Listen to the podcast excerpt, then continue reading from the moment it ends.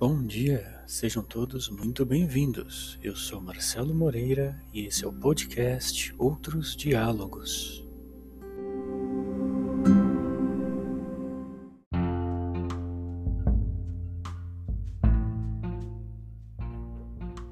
O episódio de hoje se chama Docência e Solidão e foi publicado em 7 de dezembro de 2012.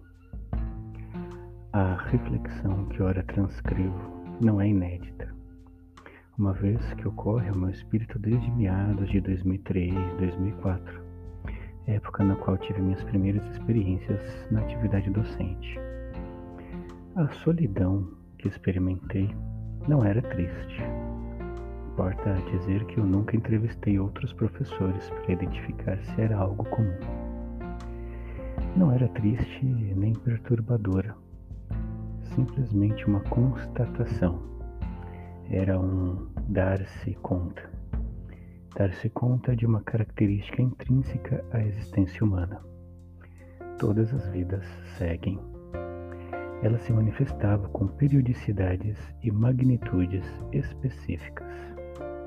Lembre-se, estamos falando do momento em que eu lecionava. Uma delas era ao final de cada dia no momento em que a última turma se afastava da sala, dando lugar ao silêncio, algo virtualmente impossível poucos minutos antes. E a segunda era ao final de cada curso, encerrando o compromisso com aquela turma específica. O último silêncio em relação à última onda sonora, tão peculiar daquela turma específica.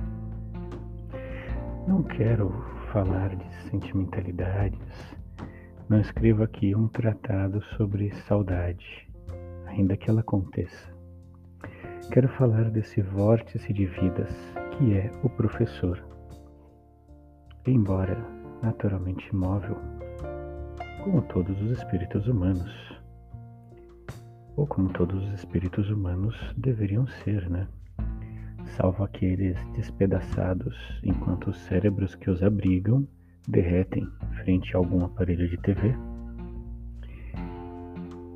Embora naturalmente imóvel, o professor representa uma espécie de marco, um ponto físico, um monolito, se você já assistiu 2001, através do qual vidas vêm e vão, todas elas sempre transformadas durante este processo todas elas sempre transformando aquele pelo qual transitam.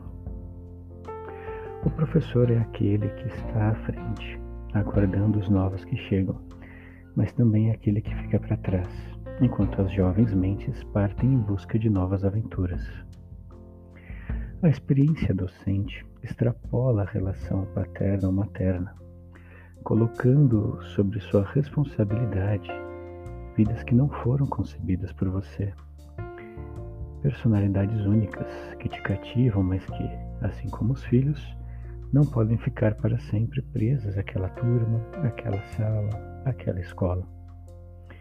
É uma experiência muito rica, na qual até mesmo a solidão é gratificante, pois é evidência de que, ao menos em parte, sua tarefa foi cumprida, estando aquele grupo apto a seguir por conta própria. Para trás fica o professor, sempre torcendo pela felicidade dos que seguiram. À frente está o professor, sempre pronto para receber e apoiar os que iniciam esta jornada.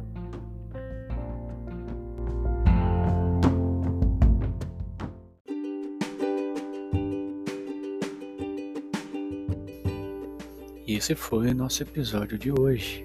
Obrigado por retornar. Se você gostou, nos siga se não gostou, envie-nos suas críticas, sugestões, dúvidas. Lembre-se, devemos sempre dialogar. Até a próxima!